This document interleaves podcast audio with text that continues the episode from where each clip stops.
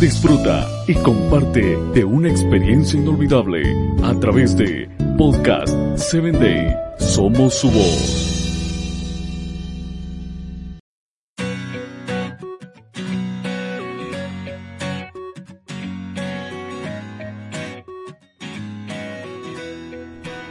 Hola, soy Sarita. Bienvenido a Encuentro con Jesús.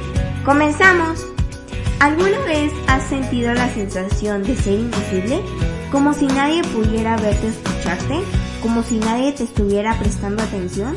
Cuando tienes un mal día es fácil sentirse así, pero cuando tu vida o la vida de otra persona está llena de dificultades, puede ser fácil comenzar a sentir que estás viviendo una vida invisible para los demás y tal vez incluso para Dios. Estos versículos del primer libro de Samuel nos dicen algo que es verdad, aunque no siempre se siente verdad. Dios nos ve y nos presta atención. En una cultura en la que puede parecer que todos solo prestan atención a lo popular, lo importante, lo rico, lo famoso.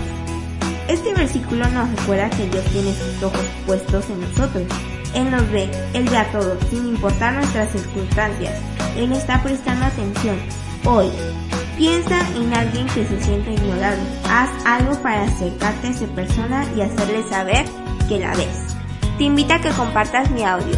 Con amor, tu amiga Sarita.